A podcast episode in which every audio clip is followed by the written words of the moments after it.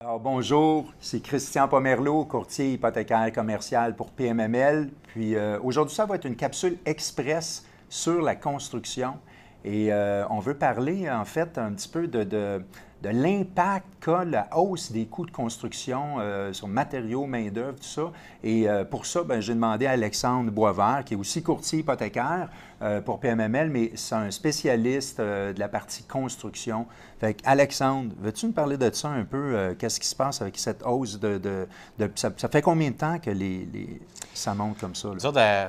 on remarque facilement dans la dernière année, année et demie, il y a une, quand même une très grosse hausse des, euh, des, coûts de construction. Quand on parle de coûts de construction, on parle coût de main-d'œuvre et coût des matériaux. Euh, il y a une hausse là, euh, marquée de facilement de 20 à 25% de tous ces, ces coûts-là. OK.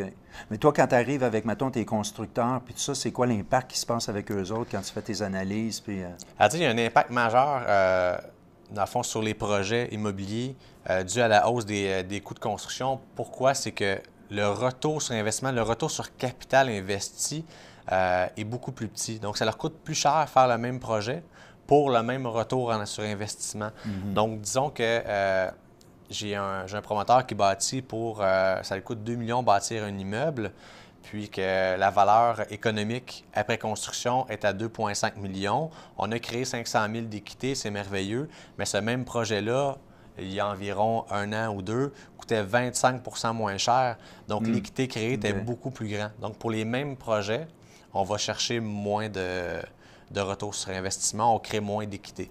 Ce qui fait que c'est de plus en plus difficile pour des projets euh, de construction, de développement, de redéveloppement et de grosse optimisation, que beaucoup de, de travaux à faire, beaucoup de main-d'œuvre impliquée. Euh, de retrouver le capital investi au complet ou même de peut-être de retrouver le capital et de faire un peu d'argent avec ça. Donc, il faut, faut simplement s'attendre à possiblement avoir moins en retour. OK.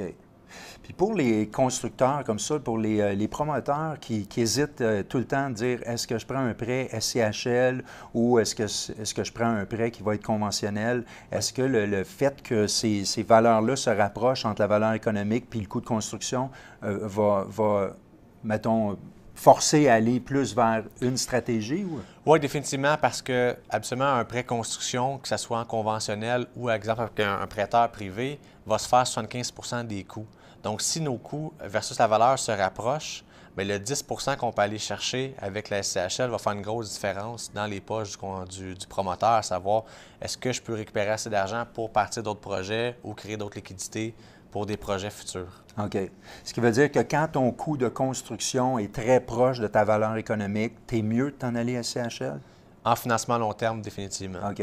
C'est sûr que c'est toujours une question de chiffres puis de, de, de besoins et tout ça, mais il y a une très grosse tendance euh, vers ça.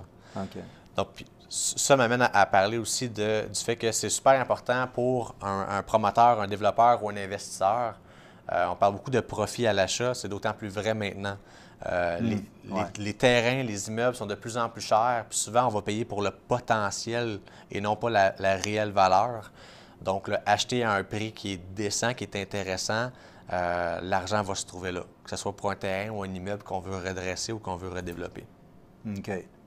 Mais pour le promoteur qui, a euh, des, petits ou des moyens projets, c'est-tu quelque chose euh, qui doit s'inquiéter ou c'est juste une, Il doit le savoir puis juste faire ses calculs beaucoup plus. Exactement. C'est très, très, très important d'avoir un, très bon contrôle sur ses coûts, sur ses mm. dépenses, sur ses revenus pour gérer tout ça. Parce qu'une un petit écart peut faire une grosse différence. Mhm.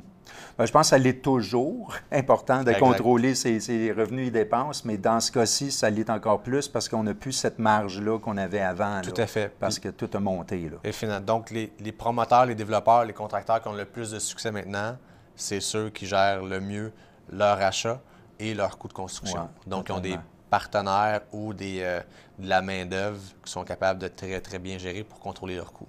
Fantastique. Alors, pour tous les promoteurs qui sont là, qui nous écoutent, ou euh, ceux qui aiment la construction, mais j'espère que ça vous a euh, servi. Alors, ici, Alexandre Boisvert, Christian Pomerleau de PMML. Bonne journée.